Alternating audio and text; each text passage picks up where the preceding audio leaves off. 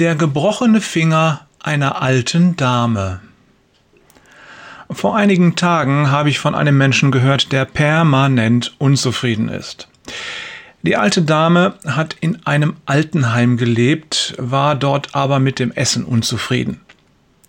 Jetzt in der neuen Einrichtung schmeckt es ihr allerdings auch nicht. Bei mir sah der Fisch früher ganz anders aus. Im Altenheim waren zu viele unangenehme Leute in ihrer Gruppe. Doch jetzt, nach nur wenigen Wochen, stellt sie fest, hier sind die ja genauso komisch.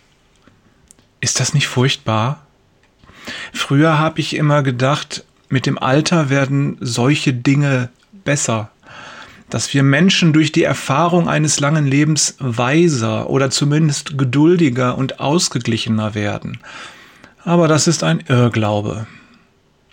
Mir scheint es eher so, dass sich gewisse Züge unserer Persönlichkeit verfestigen und stärker herausbilden, je weniger Lebenskraft wir aufwenden können. Wie auch immer. Als ich von dieser armen Frau hörte, fiel mir dabei ein uralter Witz ein, der bei allem Scherz die zugrunde liegende Ursache klar zum Ausdruck bringt. Eine Frau kommt zum Arzt. Herr Doktor, ich mache mir große Sorgen. Was haben Sie denn? fragt der Arzt. Sie drückt sich mit ihrem Zeigefinger auf die Brust. Wenn ich hier drücke, dann tut das weh. Schmerzhaft verzieht sie das Gesicht. Wenn ich hier drücke, sie presst ihren Finger an das linke Bein, dann tut es auch weh. Die Frau seufzt. Und wenn ich hier drücke, den Zeigefinger hat sie auf die Stirn gedrückt, dann kann ich es vor Schmerzen kaum aushalten. Sorgenvoll schaut sie den Arzt an. Was habe ich, Herr Doktor? Egal wo ich drücke, es tut weh und das vergällt mir jeden Spaß am Leben. Der Arzt kann sich ein Lächeln nur mühsam verkneifen. Ich habe einen Verdacht, sagt er und nimmt vorsichtig ihre Hand.